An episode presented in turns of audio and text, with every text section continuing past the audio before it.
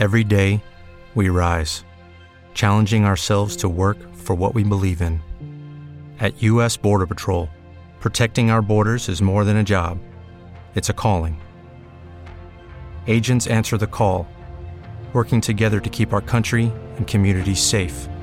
If you're ready for a new mission, join U.S. Border Patrol and go beyond. Learn more at cbp.gov/careers.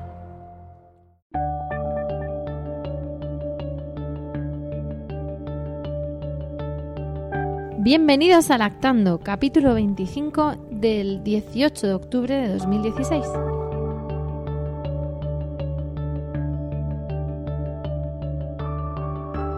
Muy buenas, yo soy Rocío y esto es Lactando Podcast, un programa, un podcast sobre lactancia y crianza con apego creado por la Asociación Lactando de la región de Murcia. Hoy tenemos un podcast muy especial porque os dijimos en septiembre que teníamos la Semana Mundial de la Lactancia Materna a la vuelta de la esquina, que teníamos un montón de actividades programadas y, al final pues hemos estado ocupadísimas en esas actividades que ahora queremos comentar con vosotras.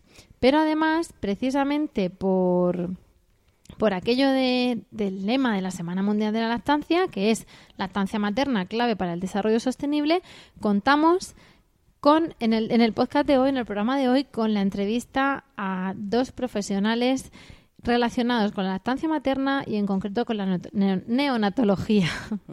en primer lugar, os vamos a dejar con la entrevista a José Luis Leante, pediatra especialista en neonatología del Hospital Santa Lucía de Cartagena.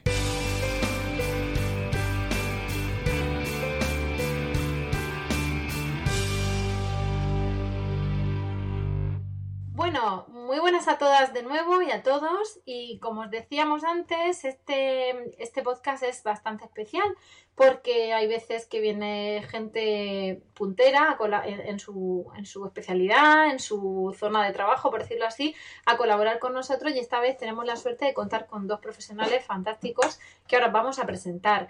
El primero de ellos tiene relación con, la, la, lactancia materna, por supuesto, pero también con uno de los podcasts que hicimos que se llamaba Nacer antes de tiempo porque muchas veces este tipo de problemas con los pequeñines o con la lactancia se viene acentuado todavía más cuando ese pequeñín ha nacido antes de lo previsto, cuando naciendo justito ahí de tiempo nace también justito de peso o, que succiona regular, en fin, con ciertas cuestiones que a veces nos llevan a tener más inquietudes o incluso a tener que pasar unos desagradables días en el hospital. Pues como la lactancia materna decimos que, es mágica hasta para eso y que se adapta a las necesidades, eh, uno de, de, los puntos de vista que queremos analizar es la lactancia de, materna desde el punto de vista de, de la neonatología, ¿no? Pero no nosotras hablando como hicimos en otro podcast, sino con un verdadero profesional como es nuestro invitado. Se llama José Luis Leante, es pediatra, especialista en neonatología y es el jefe de sección de la unidad de neonatología del Hospital Santa Lucía de Cartagena. Hola José Luis, buenos días, buenas tardes. Hola Rocío, buenas tardes, encantado de estar con vosotros. Muchísimas gracias por prestarte a esta colaboración puntual y, bueno, y, a todas las que tú quieras, muchísimas gracias. Y es un verdadero placer contar con tu presencia virtual en este podcast para que nos des tu punto de vista.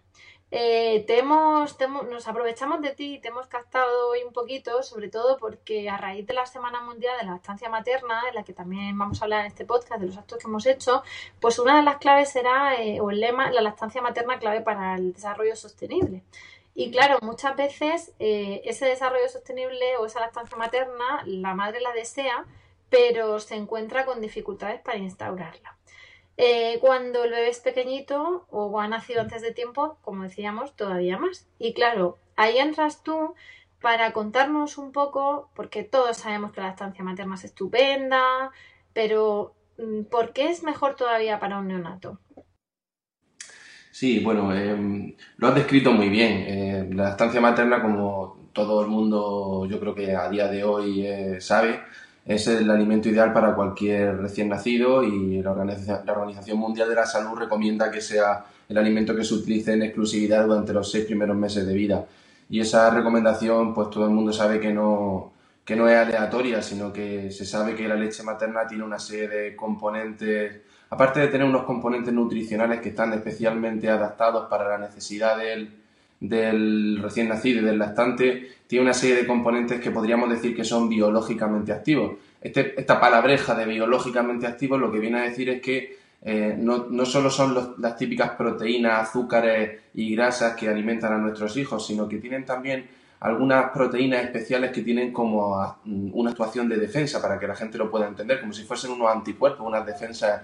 Eh, hemos hablado a veces de que tenían, eh, se ha descubierto la presencia de células madre muy valiosas en la, en la leche materna y de esas defensas, ¿no? Que, que nos, no entramos en si se generan o no, en, de dónde salen, pero al final hay defensas que muchas veces decimos que las madres las transmiten a los hijos, ¿no? Es un, un, líquido vivo, por decirlo así. Exactamente. Esa es la definición, es un líquido vivo. Y fíjate, yo añadiría otro adjetivo más. Es un líquido vivo y un líquido desconocido, porque todavía se sigue investigando sobre la lactancia materna y se van descubriendo nuevos componentes con nuevas propiedades biológicas. Entonces, eh, por mucho que la fórmula infantil trate de eh, aproximar su composición a la leche materna y la industria trabaja mucho en eso, no puede alcanzar esa composición, entre otras cosas, porque todavía no conocemos toda la composición de la leche materna. Claro, nos llama la atención, de hecho, que sabemos, para el que no esté así muy puesto en la estancia materna, podría irse a una farmacia y ver el nuevo componente que anuncia en la leche de fórmula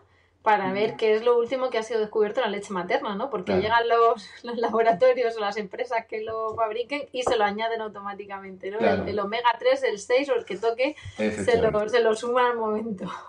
Efectivamente. Entonces ya un poco aterrizando en, en tu pregunta, eh, efectivamente, pues si para cualquier recién nacido es el alimento ideal, pues me gustaría que, no sé, que cualquier persona que esté oyendo el, podcast, pues imaginase una criatura que nace pues con 500 gramos o 600 gramos, prácticamente a nosotros casi que nos cabe en la palma de la mano cuando estos bebés los manejamos dentro de la unidad de neonatología. Su organismo está completamente inmaduro, muy poco formado, su piel es muy fina, su intestino tiene una capa tan fina, tan fina que cualquier germen o bacteria que esté en el interior del intestino con mucha facilidad puede pasar a la sangre y puede producir infecciones gravísimas que a veces pues no llegan ni a superarlas. Entonces, ¿Qué diferencia hay? Perdona, sigue. Sí. No, entonces lo que venía a decir es que es fundamental el, tipo de alimentación que se utiliza en estos bebés, porque... Eh, no da igual, claro, darle leche materna que leche artificial, ¿no? Claro, no da igual. Es decir, siempre, por supuesto, el, el patrón oro, el alimento ideal, va a ser la leche de su propia madre. Eh, hace unos años mm, la alternativa única que teníamos era a, la leche materna porque aunque la madre esté motivada, aunque esté bien asesorada, aunque sea su voluntad darle su propia leche, hay veces que esta situación pues, no es posible por una enfermedad materna. Muchas veces esta prematuridad va a añadir algún tipo de complicación en la inmediación del parto, ¿no? el, propio estrés de la madre puede inhibir también la, producción con la prolactina y, además no es la succión de un bebé, no es la situación ideal. Y esa madre se encuentra además con que tiene que estar sacándose leche en un entorno, digamos, hospitalario, un poco frío, ¿no? Efectivamente, muchas veces por desgracia la realidad va por un camino distinto de las expectativas que tiene la madre. Entonces, hace una década aproximadamente, pues em, no utilizábamos otra alternativa que la fórmula de inicio, ¿no? Leches de prematuros, que la industria pues ha trabajado en tratar de proporcionar una composición pues que se amolde más a las necesidades del bebé, pero que no deja de ser una fórmula adaptada a partir de la leche de vaca. Entonces, eh, afortunadamente, de unos años para acá, ha aparecido en el escenario eh, la posibilidad de administrar leche eh, de otras madres en un entorno de seguridad, es decir, con un tratamiento apropiado, que es la leche de banco, que hace que todas las propiedades o la mayor parte de las propiedades que tiene la leche de su propia madre, pues las podamos proporcionar al bebé, pero sin los riesgos de no haberle hecho un tratamiento de pasteurización que se hace para que la leche no, le pueda transmitir ninguna infección al bebé. Para eso te, para eso te queríamos traer aquí, entre otras cosas, porque, claro, eh, por un lado, queríamos concienciar un poco de la importancia, evidentemente esto no es aquí un, máster en neonatología, que para eso estáis vosotros, por suerte, ¿no? Pero sí el hecho de, incidir en que el intentar la lactancia materna eh, no es que sea un plus, eh, un plus mm, para mejor, sino que el dar leche artificial a un bebé, en este caso con más motivo un bebé prematuro, puede ser un plus para peor. Es decir, no son ya los beneficios de la lactancia materna, sino los posibles daños o perjuicios o inconvenientes de, dar un vive. Y por eso mm, creo que desde ese servicio estáis intentando aún con más ahínco la lactancia materna.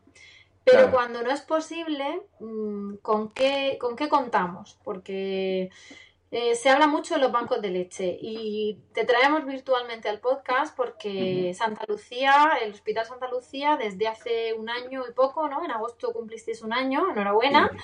Eh, sois un centro de, de, recolección de leche, ¿no? Pero no sois exactamente un banco de leche. Cuéntanos eh, qué es lo que tenéis allí, qué tesoro hay en Santa Lucía.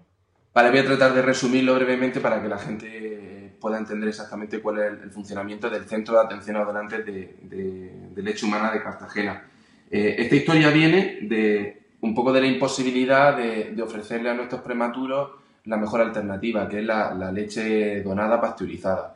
En España cada vez hay una red más, más tupida de bancos de leche y cada vez más comunidades autónomas pues eh, tienen este servicio, ¿no? Pues empezó a lo mejor teniéndolo Mallorca el 12 de octubre, Barcelona también, y luego se han ido sumando pues el de Granada, ahora por ejemplo de los últimos que se han incorporado en Oviedo, en Vigo, es decir, cada vez va habiendo más cultura de bancos de leche y cada vez más comunidades autónomas mm, tienen la posibilidad de ofertarle a los prematuros este tipo de leche.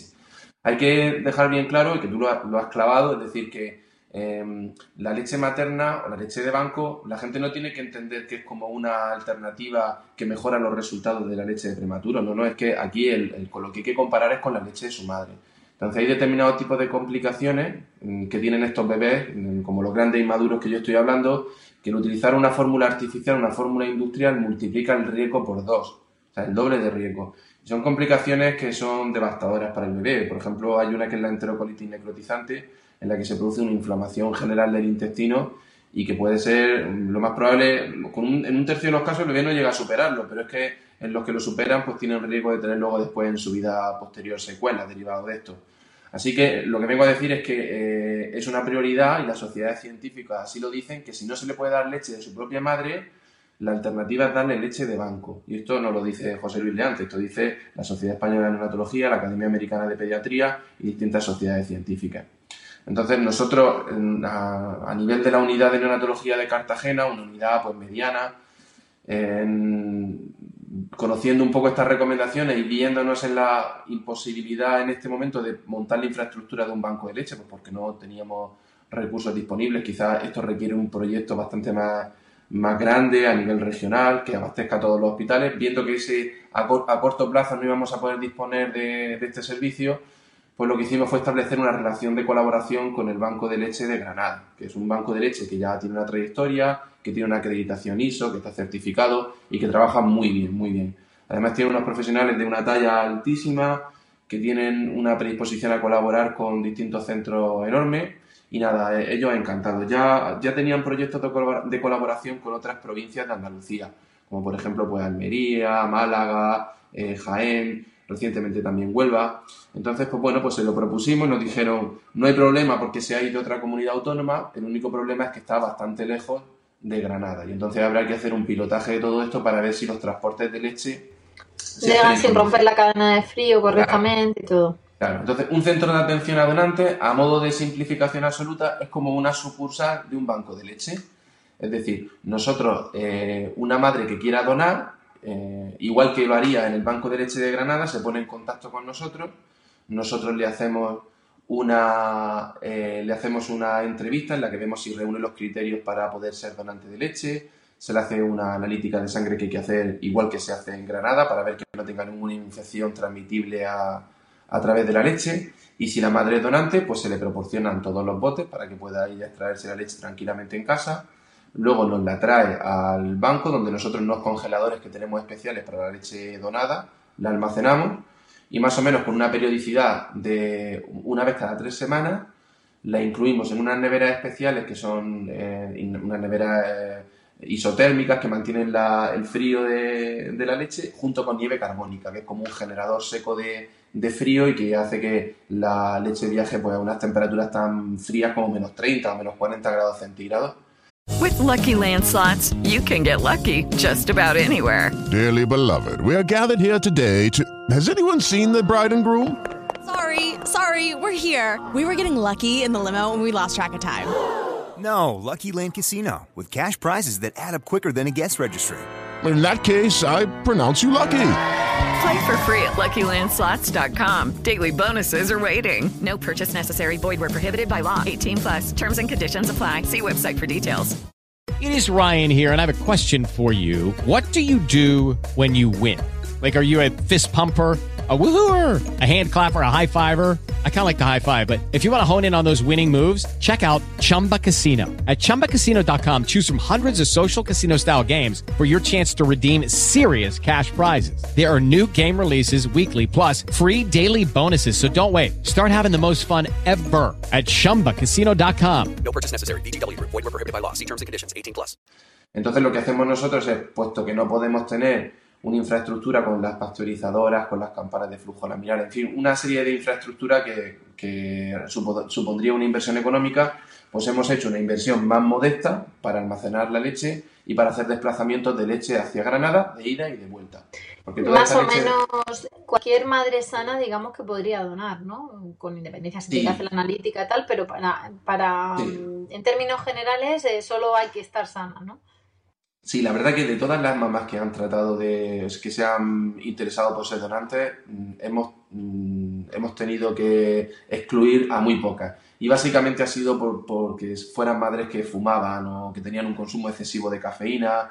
Son algún tipo de requisitos que si bien no son recomendables para la lactancia con su propio hijo, pero que por supuesto es mucho mejor dar el pecho en esas condiciones que no darlo, para ser donante de leche quizá a lo mejor pues no es apropiado. Claro. Por y lo esas demás, pues- madres, eh, o vuestro banco de leche, además, eh, bueno, vuestro punto de, de recolección de leche, por decirlo así, eh, os hace, digamos, merecedores también de la leche de Granada, ¿no? Ya pasteurizada Claro. y con todos los controles. No, por supuesto, esto es una relación bidireccional. De hecho, al principio, hasta que nosotros pudimos montar nuestra infraestructura de donantes, difundimos esto en las redes sociales, en los medios de comunicación, al principio lo- los, los primeros envíos fueron unidireccionales, es decir, nosotros mandábamos nuestra nevera vacía y se venía cargada con leche del Banco de Granada. Ellos, en principio, el primer envío se hizo con leche artificial para ver que era totalmente seguro. Esto mm, se mete como una especie de termómetro que va grabando cada cinco minutos la temperatura. Y entonces así Suena todo, suena todo a la NASA, ¿eh? Y, y Ah, no, bueno, en que sea leche materna. que Es mucho, más es mucho más sencillo de lo que a lo mejor suena cuando yo lo explico, pero sí no, que es no, verdad. perdona, si no, no es porque no tú lo explicas fantástico, pero que a mí personalmente me llama la atención que todo ese control, porque por Claro. lo que te iba a preguntar ahora en relación con la, la venta de leche materna, y me parece tremendo y fantástico que se apliquen esos controles y que se, esas medidas de seguridad mm, y que valoremos la leche materna como, como el oro blanco que es, ¿no? Que, que tantas otras cosas se conservan como, bueno, Mm. como si fuese ahí una cosa mm, de- del último tesoro de la historia y, y me gusta Claro. que con la Hay- leche materna sea así. La verdad que el Banco de Granada en esto, eh, porque esto no está, para hacerte centro de atención a donantes, no es, no, es, no es algo así como que tienes un amigo en el Banco de Granada y te pones de acuerdo con él para. Claro. Sino que ellos, ellos nos hicieron todo un proceso de formación, nos mandaron protocolos, tuvimos que, ya te digo, hacernos con todo el material que ellos nos dijeron, que supuso una inversión económica, y luego tuvimos que hacer envío a modo de pilotaje, como ya digo, con leche artificial para no desperdiciar mm, para nada leche, leche donada. Luego también hemos, hemos hecho cursos de formación en el 12 de octubre para la correcta manipulación de la leche materna. Mira, ah, mm, yo para así, para explicárselo a la gente, le diría que esto tienen que entenderlo como una relación, por un lado, de respeto a las madres donantes. Es decir, una madre que eh, pone todo su sacrificio en extraerse la leche, en estar guardándola en casa, desplazarse al hospital, traernos la leche, se merece que esa leche llegue al banco en la mejor de las propiedades. Claro, que la Entonces, además como un tesoro. Nosotros la manejamos como lo que tú has dicho, como un oro líquido y sobre todo, primero por, por que no pierda propiedades, pero sobre todo también por el respeto al esfuerzo que han tenido esas madres con nosotros. Y lo segundo es por compromiso, es decir, cuando, cuando tenemos a un bebé al que le vamos a suministrar leche donada, cuando ya ha pasado todo el proceso del banco, lo hacemos con la seguridad y con la tranquilidad de que hemos sido muy minuciosos en el control de esa leche. El, ba- el banco Claro, no de se le puede dar cualquier cosa. Claro, además sabemos que en Granada eso es así, porque ellos tienen una, como digo, una certificación ISO que, que básicamente eso consiste en que de vez en cuando los visitan los hombres de negro y le hacen una auditoría y ven si realmente todo eh, cumple con unos estándares de calidad y, y ellos están certificados y sabemos que es un banco que cumple con toda la normativa. Pues la parte que a nosotros nos toca, eh, contribuimos con el banco en ser muy minuciosos en todo lo que hacemos. Pues eh, parece obvio decirlo, sobre todo viendo lo que estamos hablando, pero sí me gustaría que, que lo refrendases tú, eh, que hace poco, como, como todo en Internet, da voz a todo el mundo, ¿no? Tenga, tenga más o menos razón. Y claro, también se estila la, la compra-venta de leche materna por Internet. Mm. Y hace poco la Organización Médica Colegial, la OMC, emitió un comunicado pues diciendo lo que parece de sentido común, ¿no? Que es que no garantiza, no, no tiene controles sanitarios, pueden transmitirse enfermedades, Mm. puede haber sustancias nocivas, metales pesados, todo ese tipo de cosas, ¿no? Eh, además de advertir sobre eso, yo creo que eh, no sé si vosotros podéis transmitir o, o si puedes transmitir tú a, a las madres que nos escuchen cierta, digamos, cierto mensaje de calma en el sentido de, bueno, si tu bebé necesita leche materna de un, de un banco de leche, te la prescribiremos y, y más vale así, que con todas las garantías, ¿no? Y a través de los cauces oportunos que, que de otra manera, ¿no? Sí, hombre, em, es eso, ¿no? Que por desgracia, y eso también tenía que dejarlo claro, eh, la gente tiene que entender que la leche donada em, tenemos poca cantidad, es decir, nosotros hacemos envíos que son como de, bueno, cada tres semanas a lo mejor mandamos en torno a los 10 litros de leche, ¿no? 8 o 10 litros de leche, pero em, tanto en Granada como en cualquiera de los centros que participamos con ellos, los criterios para utilizar esa leche es para bebés que están enfermos, o sea, esto no, no sirve para un bebé que está en la maternidad con su madre y la madre todavía no tiene la de leche, el bebé ha perdido mucho peso y nos pide que le demos leche de banco. Eso no, que la gente no tenga esa expectativa porque no cumple esa misión. No, no sé si en un futuro ideal Ojalá lo bancos- pero ojalá que fuera así, ¿sabes? ¿no? Ojalá fuera así, pero claro, ahora mismo a día de hoy el procesamiento de leche es caro, no hay tampoco ese volumen de donantes, ni, lo- ni por supuesto esto desbordaría el Banco de Granada. Fíjate que no tenemos en Murcia ni banco, pues como va a desbordar al Banco de Granada. Esa va a ser que la segunda parte, ¿eh? que reclamemos un, un banco de leche en Sí. Murcia, que eh, os consta que están haciendo gestiones, pero queremos Sí. que un hospital de- para nosotras de primer nivel, sin entender exactamente lo que la Mm. clasificación real de la, del Virgen de la que con, la, con, la, con el maternal que tiene y con la unidad de neonatos que tiene y la UCI de neonatos y todo, pues que, que tuviera esa- esos recursos, ¿no? Porque además sabemos que habría muchas madres dispuestas a, a donar. Sí, bueno, eh, acabando con la pregunta anterior, antes de pasarme a este tema, si quieres, eh, simplemente decir que eso, que es verdad, yo me he tenido que en esto hacer un máster con lo del tema de la venta clandestina de leche materna, porque me lo han preguntado en varias entrevistas y, y la verdad que es que eh, he alucinado eh, con algunas cosas, no con, no con el tema de que haya madres que quieran comprar leche de otras madres, yo eso lo puedo entender, porque Claro. En, en esa, a lo mejor, ansiedad o frustración de la madre, entiendo que la madre quiere lo mejor para su hijo. Claro, y por desconocimiento también de lo que te ofrecen y todo eso. Claro, pero es que también he visto que hay mercado de esto en temas de culturismo y cosas así, por el alto valor biológico de la Madre mía. Sí, el calostro y cosas así, es una cosa como muy alucinante. Pero bueno, sí que tengo que dejarle claro a las madres que aunque ellas piensen que puede ser mejor, a veces eh, pueden cometer un error, porque como tú bien has dicho, la composición, la leche materna que viene del banco está pasteurizada, es decir, está como hervida, un, hervido especial que se le hace a la leche. Entonces eso elimina cualquier tipo de infección potencial que se pueda transmitir.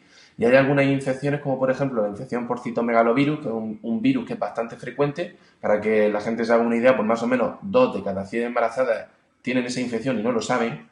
Y ese virus tiene una capacidad de atravesar la, pasar a la leche e infectar al bebé muy alta. Y es un virus que se asola- se asocia con secuelas luego a largo plazo como problemas de audición o retraso psicomotor o que no les vaya bien a estos niños en el cole. Así que no es conveniente, por lo menos las sociedades científicas no recomiendan el que se utilice leche de otra madre que no se haya llevado a cabo un proceso de pasteurización.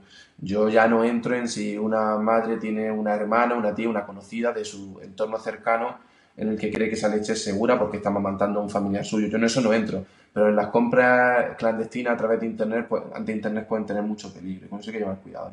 Volveremos a lo mejor a los hermanos de leche que había antes, ¿no?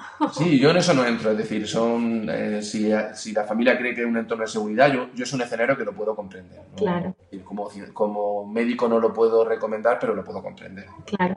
Pues, José, eh, a ver, eh, José Luis. Y lo del banco de leche sí. de la región que decías que me he dejado medio esa pregunta, pues sí, me consta cortando, es que soy muy mala entrevistadora, cortando la No, que entrevista. va, que va, yo es que te lo quiero responder todo porque me interesa tanto el tema. Mira, yo tengo muy, muy buenos amigos en, en, en la Risaca, me consta que están detrás de ellos, que han hecho sus gestiones, sus números, que han presentado el proyecto. A veces las cosas van a una velocidad distinta de la que nos gustaría, pero ellos están detrás de ello y lo que tenemos que hacer todos los que estamos concienciados en la necesidad de que haya un banco en la región, pues es simplemente pues insistir, apoyarlos y, en todos los foros en los que sea posible, pues recalcar esta necesidad, porque eh, como ya digo, eh, es decir, no es una cosa que le proponga, que le suponga al bebé un plus de beneficios, sino que utilizar leche artificial en determinados escenarios multiplica el riesgo. Entonces, esa es la lectura que hay que hacer.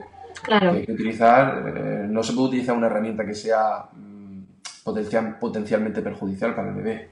Claro, por nuestra parte, desde Lactando Murcia, auna- aunaremos fuerzas con vosotros. Desde el desconocimiento, don- donde nos digáis que tenemos que estar, ahí estaremos para reclamar efectivamente ese, ese banco de leche o ese punto de recolección con derecho a, a prescripción de lactancia materna, para, o sea, de, la- de lactancia materna donada, para, para intentar eso, ir dando pasitos a, paso a paso hasta que, hasta que haya ese banco, ¿no? Ese banco efectivo.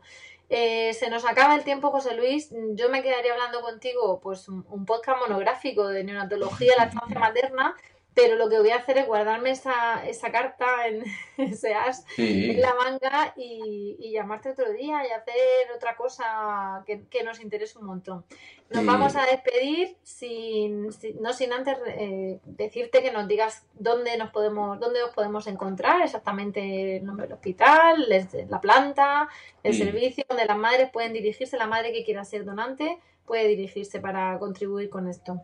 Claro, muy bien, pues bueno, yo creo que hoy en día que todo el mundo se maneja con el correo electrónico, pues lo más sencillo es que aquellas mamás que quieran recibir información, pues solamente tienen que escribirnos un mail a la dirección de correo de la unidad de neonatología, que es neonatología HUSL, es decir, eh, viene de Neonatología Hospital Universitario Santa Lucía, esas son las siglas, arroba gmail.com. Que nos escriban un correo, que pregunten libremente lo que quieran y ya está. Y luego, pues nada, simplemente recomendar mucho a la gente a mi sucesora en la entrevista que viene ahora, Belén, porque la verdad que nosotros organizamos hace, hace unos pocos meses un curso de lactancia materna en unidades de neonatología para formar mejor a los profesionales en acompañar a las mamás en el proceso de inicio y mantenimiento de la lactancia. Y la verdad que es una auténtica máquina. O sea, ella y todo su equipo son unos profesionales de una talla altísima. Nos enseñaron un montón, pero es que aparte el trato humano fue excepcional. Así que que nadie se pierda el siguiente podcast. Pues muchas gracias por, por darnos esa recomendación y, y esa, y, ese gran comentario sobre Belén. Ahora la anunciaremos como es debido, como se merece. Nos ha dicho ya que tiene un buen trancazo, así que creo que será un podcast fantástico, pero con una voz distinta a la, a la suya real. Y te vamos a dejar, ya te digo que nos quedamos con ganas de repetir, pero de momento no- nos conformamos con este trocito de, de sabiduría tuya. Te agradecemos de verdad encarecidamente que hayas participado en este podcast. Te animamos a difundirlo entre tus compañeros de Santa Lucía, de la Risaca. Nosotras lo publicaremos en nuestras eh, redes habituales, ¿no? En Facebook, en Twitter, en nuestra página web. Y, y bueno, mm, hasta pronto. Muchísimas gracias, José Luis, y, y hasta la próxima. Estamos vinculados. Muchas gracias Muy vosotros. bien, un abrazo. Un abrazo, hasta luego.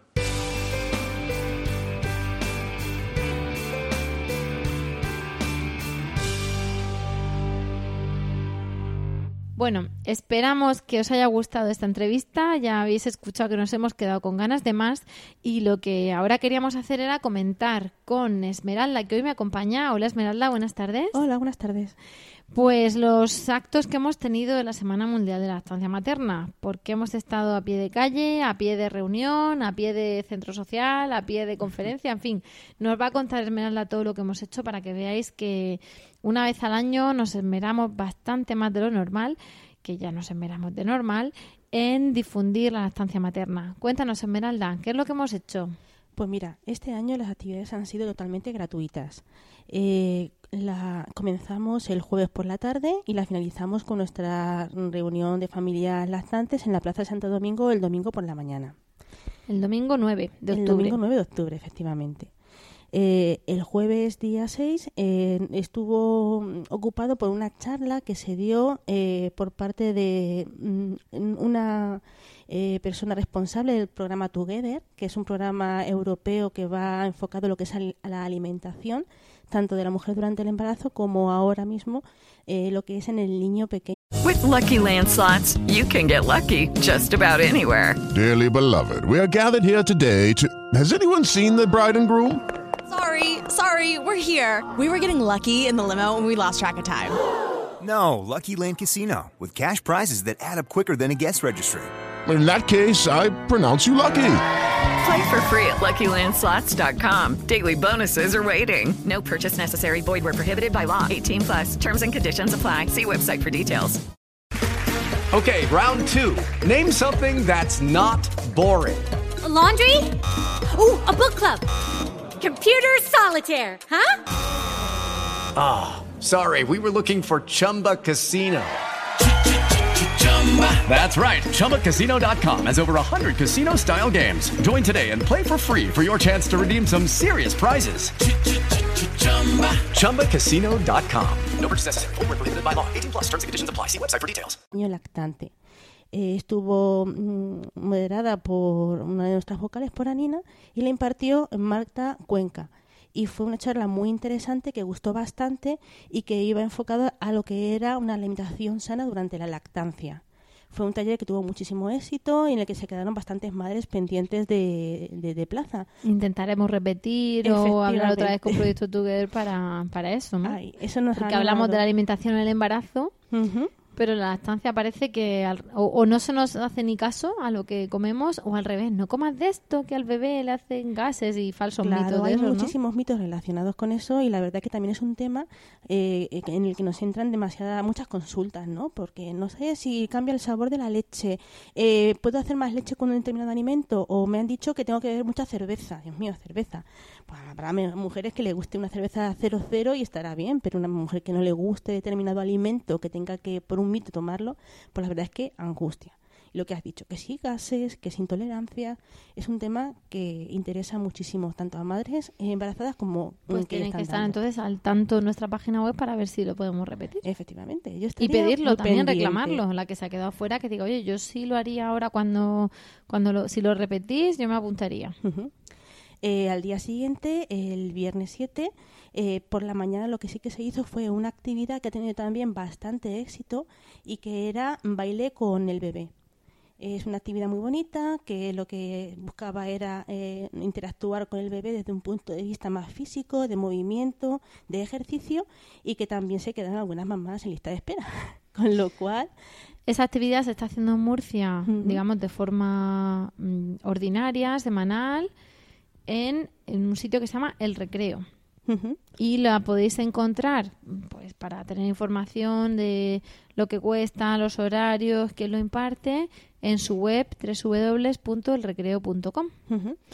Eh, la verdad es que las mamás dijeron que estuvo bastante bien, fueron bastante contentas y María Navarro se portó estupendamente con, con ellas. Pues desde aquí nuestro agradecimiento por esa ayuda desinteresada y esa difusión. Y nosotras hacemos lo propio, danza con tu bebé para toda la que quiera, para, pues eso, para aprovechar estos primeros meses en los que el vínculo y la simbiosis pues puede llegar a- hasta donde queramos. Eso fue la mañana del viernes. Por la tarde, en el Centro Social Las Balsas, tuvimos un visionado de un documental elaborado por una fotógrafa especializada en familias llamada eh, Mónica Ausero, que se titula Mamíferas y que podréis ver también si pincháis un enlace que se va a colgar en nuestra web.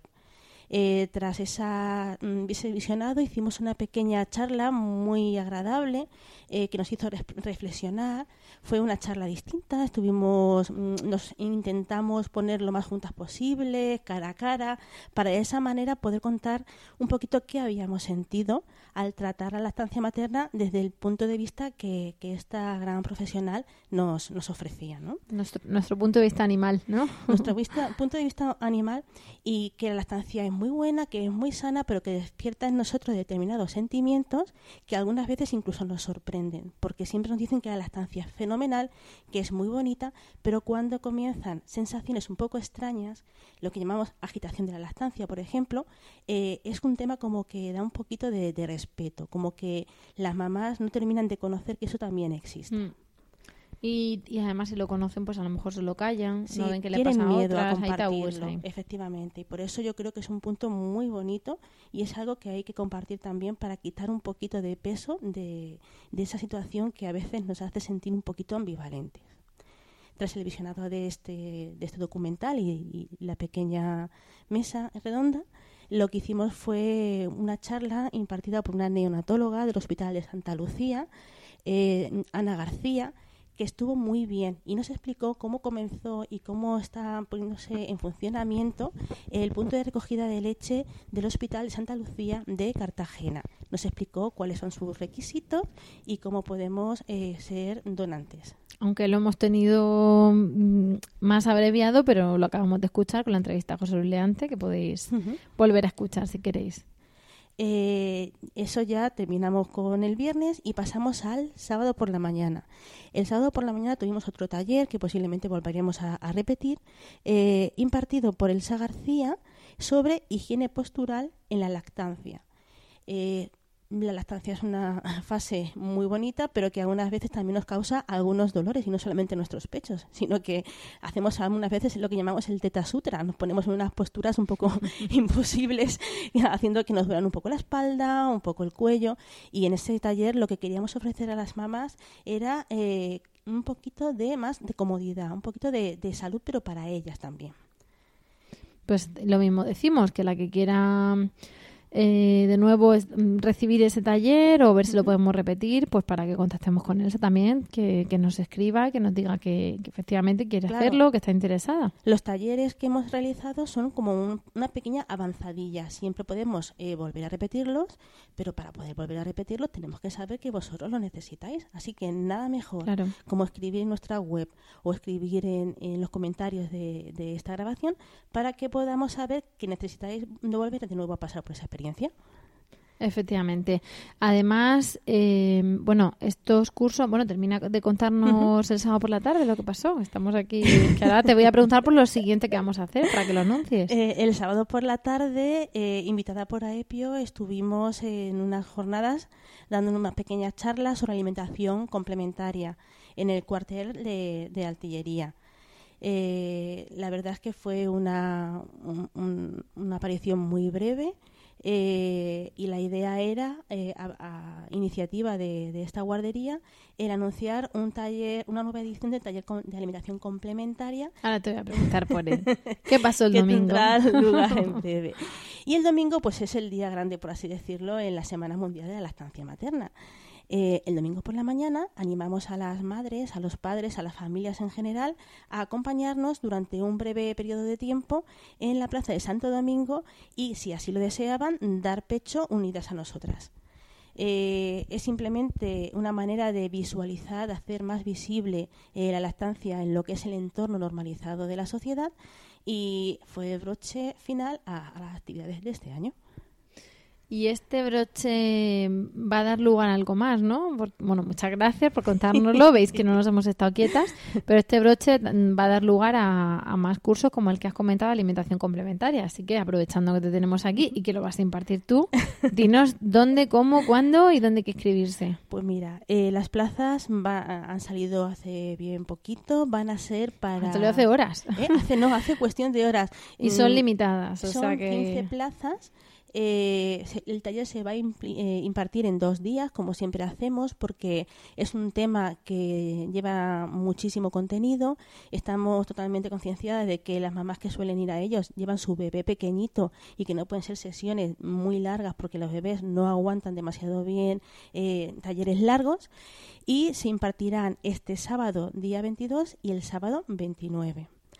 Eh, mm, en el caso de que estas 15 plazas se queden ocupadas, y os puedo decir que ya llevábamos la mitad de, en, en tres horas se- estaban ya la mitad de las plazas ocupadas, lo más probable es si así Vamos a intentar sacar cuanto antes este podcast Claro. para que lo escuchen. Pero bueno, en todo caso vamos a anunciar también En el supuesto de que se en Facebook y en la web también vamos a anunciar Mm. este curso. Si quedan muchas eh, mamás en lista de espera, lo que se haría sería volver a repetirlo de nuevo, porque entendemos que es un taller que tiene bastante aceptación.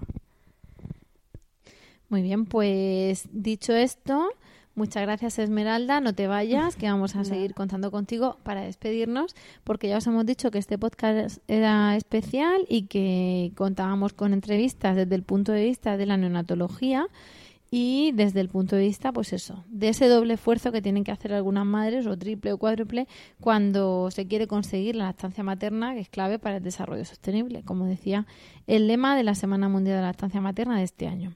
Entonces, os vamos a dejar de momento con la entrevista a Belén de Lactancia Unidades Neonatales y después seguimos.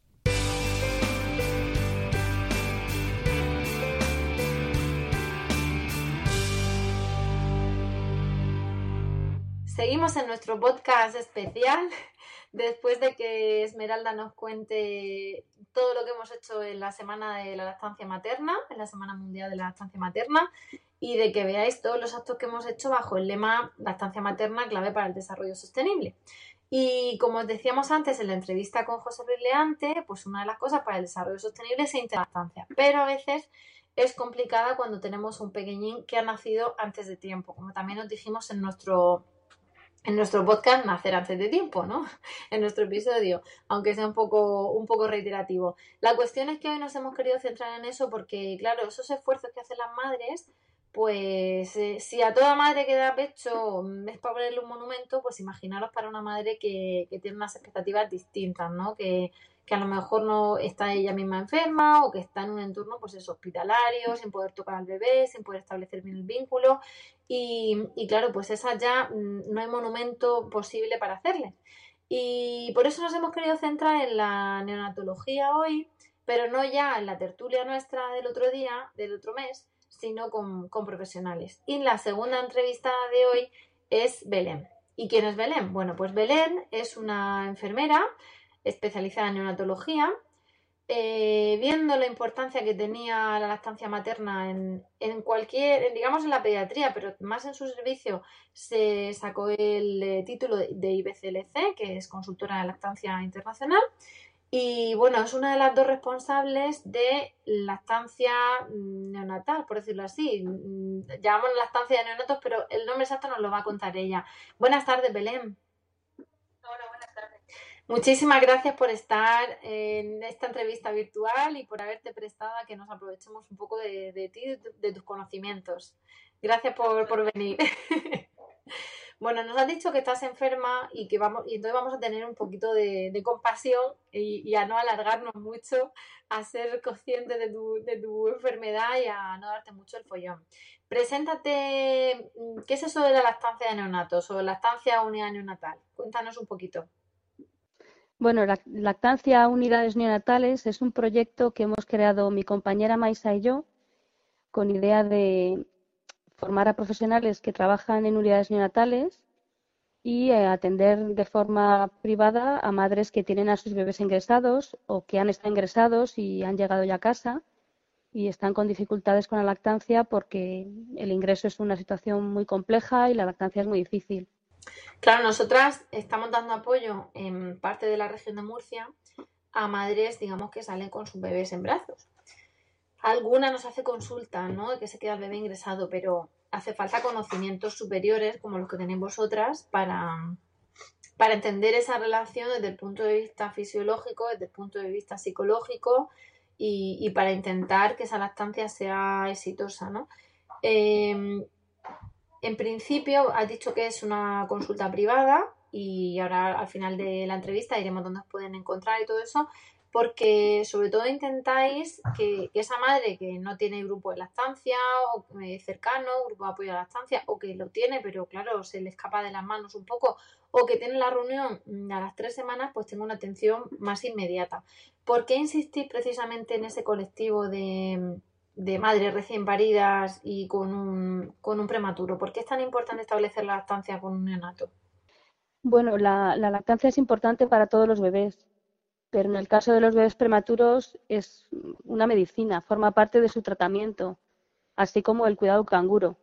Nosotros en las unidades neonatales tenemos mucha tecnología, muchos diagnósticos, muchos tratamientos pero hay algo que nosotros no podemos ofrecer y solo lo puede ofrecer la madre. La piel, ¿no? Es su leche y su piel. El padre también su piel, pero la leche es solo la madre. Una de las cosas que supongo que, se transmite en la, unidad de neonatos donde estáis vosotras es que, cada gota cuenta.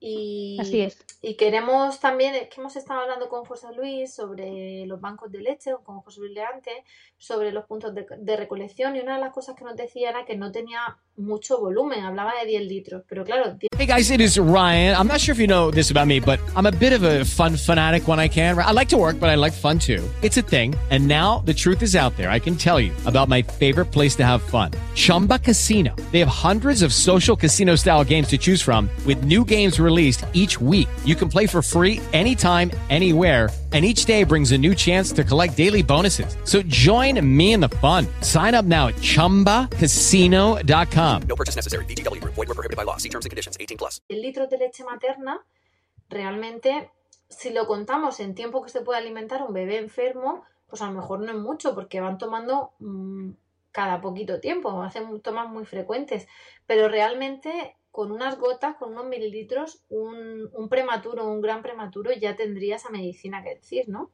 Sí, si es un bebé, un gran prematuro, toma muy, muy poquito. Un bebé de medio kilo, de 600 gramos, va a tomar medio mililitro o un mililitro ocho veces al día. Va a empezar así, luego va a ir en aumento progresivamente. Pero el inicio es muy poquita cantidad. Es un poco depende del peso. Si es muy, muy chiquitito, va a tomar muy poquita cantidad. Si ya pesa un poquito más, pues irá tomando un poquito más, a lo mejor 5 mililitros, 8 mililitros. Que es que estamos hablando de una jeringuilla, al final. Sí, Es sí. una cosa. Y, y por eso esa madre que dice que a veces nos llega, es que solo me salen unas gotas. Y es que, claro, encima no es la leche blanca que ellas esperan ver. Es, es una cosa amarilla, pringosa, que no termino de llenar nada. ¿Qué le decís a esa madre? Al principio te refieres al calostro. Me refiero, sí, al- a, los primeros días, a lo mejor luego ya se hace leche de transición, ¿no? Pero las madres eh, que encima tienen la separación mamá-bebé, eh, parece que, que esperan las pobres a veces eh, que salga chorro y cuando ven que Mm. es, un- que es muy poco, que les cuesta mucho, claro, se queda también en las paredes del sacaleche, de la jeringa, se pringan ellas y Mm. tal, pues es como que, y para esto, esto de verdad le va a beneficiar, ¿no? Y, y claro, le intentas transmitir que, que esa gota de verdad es oro líquido. Pero eh, desde el Claro, punto de vista profesional, ¿cómo lo hacéis vosotros? Pues eh, los primeros días, Ah, eh, Maíz- se- vosotras, Maísa y tú. sí, los primeros días lo que se sabe es que la extracción manual es más eficaz para extraer calostro que, que extracción con un extractor. Entonces esa, esa extracción manual, esas gotitas que van saliendo, se van poniendo en una jeringa chiquitita. Entonces nosotros les damos jeringas muy chiquititas a las madres para que sepan que eso es lo que esperamos. Si nosotros les diéramos una jeringa muy grande o un bote muy grande, la madre podría pensar que eso es lo que esperamos, pero no es eso. Al darle una jeringa pequeña, ella sabe que eso es lo que se espera. Y eso es lo que va a salir, no va a salir más. Y esa jeringa se puede conectar directamente a la sonda del bebé, que va hasta el estómago, y se, y se administra la leche directamente por la sonda, desde la jeringa hasta el estómago directamente. Claro que hay veces que, que los propios prematuros todavía no han generado el, el reflejo de succión, que, que lo habrían tenido más adelante en el vientre materno, y sois vosotros los que tenéis que, que poner una sonda nasogástrica para que el bebé se alimente con, con esa leche de la madre, ¿no? Sí, realmente los bebés prematuros sí saben succionar y también tragan, porque lo han hecho en el útero con el líquido amniótico y chupándose el dedito. Lo que no saben hacer es coordinar el succionar, el tragar y el respirar. Lo que les falta es ¿eh? madurez para coordinar esas tres cosas, que es un trabajo, un esfuerzo importante para su inmadurez. Claro. Entonces, hasta que ellos no están maduros para ser capaces de hacer eso a la vez y coordinarlo bien, pues, pues se les da por sonda. Claro. ¿Y por qué insistimos, o por qué, perdón, por qué insistís vosotras eh, en, la leche materna como alimento ideal? Es decir, mm, nos ha dicho antes José Luis que, que la lactancia artificial, mm, digamos que incrementaría los riesgos de ciertas patologías. Eh, en este caso, además, ¿por qué la leche? Decir, se le podría dar, venga, vamos a elegir, no le damos lactancia artificial a un neonato, le damos a la leche materna. Mm, ¿Por qué es mejor que sea de esa madre que ha tenido, que acaba de parir a ese niño prematuro, que no la de una madre de un niño a término, de un niño que tiene dos meses? Es decir, las características de la leche cambian, ¿no? Las necesidades del bebé se van a adaptar a la leche, es la leche la que se adapta a las necesidades del bebé, porque ahí tenemos un... es como una parte de magia que, que queremos que trasladéis a nuestras madres. Sí, las madres que tienen un bebé prematuro, la leche que producen las primeras dos, tres, cuatro semanas es distinta a la leche que producirían si su bebé hubiera nacido a término. Y efectivamente está adaptada a las necesidades de su bebé. Tiene diferentes componentes ¿En diferentes cantidades, en, por ejemplo, en proteínas. Y en calcio y en fósforo es más rica. Es solamente un, dos, tres, cuatro semanas. Pero Que son esas las que a lo mejor han son clave. antes, ¿no? Antes de tiempo. Pues mm, eh, desde luego si un bebé es prematuro tardío, que es un bebé que nace por debajo de la semana 37 hasta la 34, es un bebé que podría succionar en el pecho y podría tomar esa leche diferente. O sea que yo creo que la naturaleza ha pensado esa posibilidad. De hecho, cuanto más prematuro es el bebé, más diferente es la leche y más se adapta a sus necesidades. Es, es pura magia. Es magia, sí. La naturaleza es absolutamente fascinante. Y una vez que, que esa, por eso lo ideal es que, evidentemente, los bancos de leche están para quien no tiene esa posibilidad, ¿no? Pero por eso desde vuestra consulta y de los servicios de, neonatología insistís en que sea la madre la que esté la que esté dándole a su hijo, ¿no? Esa piel y, esa leche, ese- esa leche totalmente adaptada a, a su criatura, ¿no?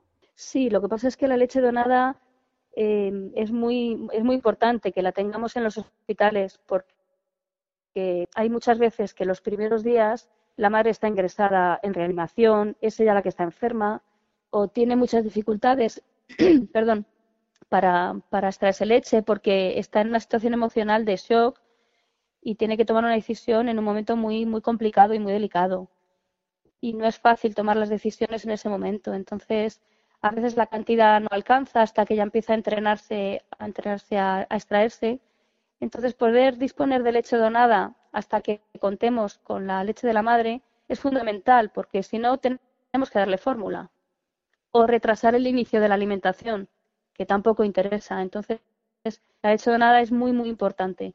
Claro, hay que pelear entonces cada uno desde su ciudad o de su hospital para, para intentar mm, que se, que se implementen esos bancos, pero también para crear la conciencia de, de donación de leche, ¿no? Porque parece que eso donar leche es una cosa un poco, no sé, donar sangre sí, pero como la leche materna hasta hace poco se ha denostado, es como que ahora vamos a ponernos aquí a producir como vacas, ¿no? Es que eso es vacas, ¿no?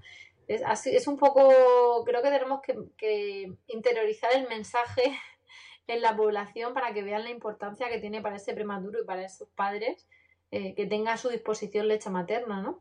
Sí, Brasil, por ejemplo, es un ejemplo muy claro.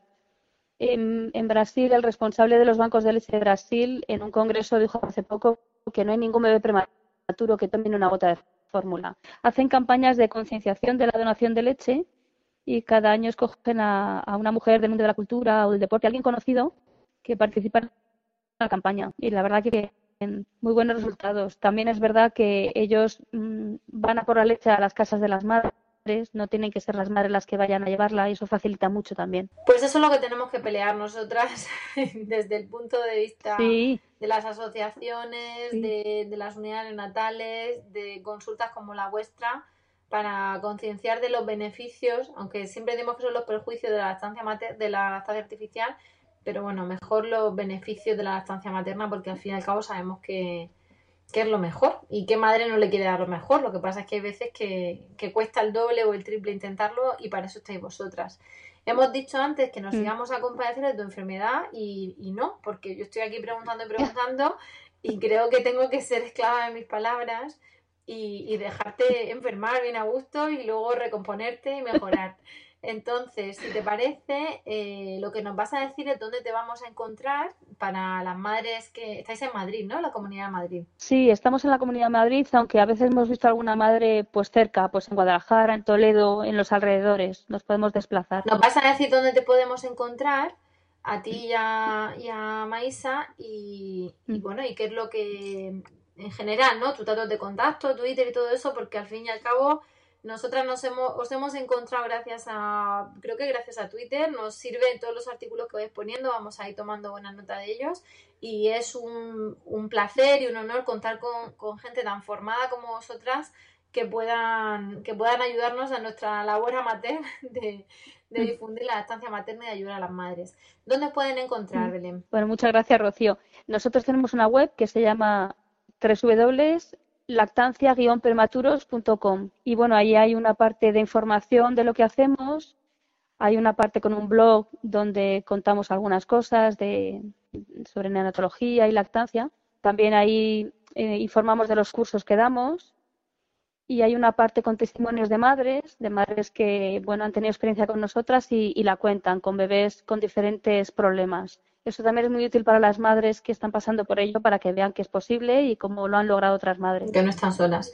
Es por eso una web que pueden visitar tanto madres como profesionales si quieren en su entorno también eh, beneficiarse de esos cursos, ¿no? Que también impartís a profesionales. Sí, sí, la verdad es que José Luis es jefe de servicio de, de, su, de neonatología y él contactó mm, para, para que diéramos allí un curso personalizado para ellos, eh, partiendo de, de, de, de, de dónde estaban ellos para ver qué necesitaban. Y nosotras estamos abiertas a cualquier hospital que quiera contactar con nosotras para ofrecer la formación que quieran eh, personalizada, ¿no? Según en qué punto estén, cómo se puede seguir avanzando. ¿Y dónde más os pueden encontrar? ¿En Facebook? ¿En Twitter? En... Además, sí, en, mi página en web, Twitter es lact- sí, en, en Twitter es Lactancia Neo y en Facebook Lactancia Unidades Neonatales. Perfecto. Pues lo que vamos a hacer es desde aquí hacer un llamamiento a todos los profesionales que quieran saber más y, y- implementar en su hospital o en su centro de salud todo lo que pueda ser eh, implementable, ¿no?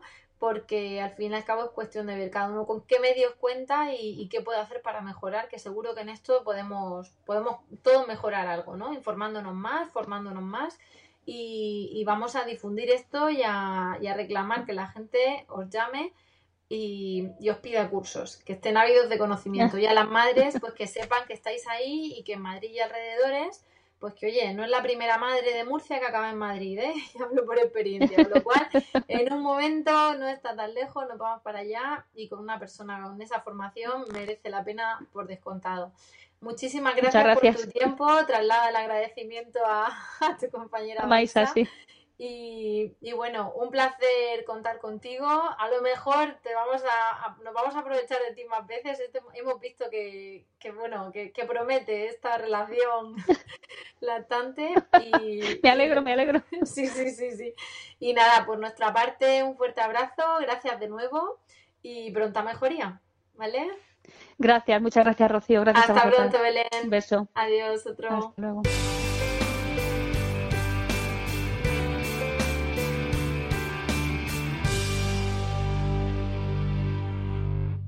Bueno, pues por nuestra parte veis que hemos tenido dos colaboradores, dos entrevistados magníficos y eso ha hecho que nos comamos todo el tiempo del podcast e incluso un poquito más. Así que hemos llegado al final del podcast de hoy y nos tenemos que despedir.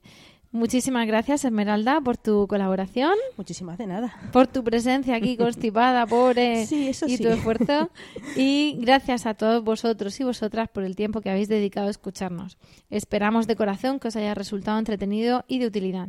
Ya sabéis que podéis contactar con nosotras, como siempre, en nuestra web lactando.org o por correo electrónico lactando.gmail.com. También estamos en facebook.com barra lactando.murcia y en Twitter como arroba lactando Ah, como arroba lactando, perdón. Entonces, eh, contactad con nosotras, contadnos lo que queráis. Eh, contadnos, además, eh, dicho en Twitter lactando, ¿no? Lactando Murcia. Bueno, contadnos lo que queráis. Eh, pedirnos talleres. cursos, pedirnos talleres, hacernos comentarios. Estamos deseosas de escuchar qué es lo que os inquieta y atender vuestras dudas también por esas vías. Ya sabéis que si queréis compartir este podcast con más gente, podéis decirles que nos escuchen en lactando.org, nuestra página web, que ahí se puede descargar o simplemente escuchar, o que nos busquen en Spreaker y en iTunes, donde esperamos esos comentarios de los que os hablábamos. También podéis encontrarnos en emilcar.fm, que es la red de podcast a la que pertenecemos. Por nuestra parte, eso es todo. Nos despedimos hasta el próximo programa y como siempre os deseamos mucho amor y, mucha teta.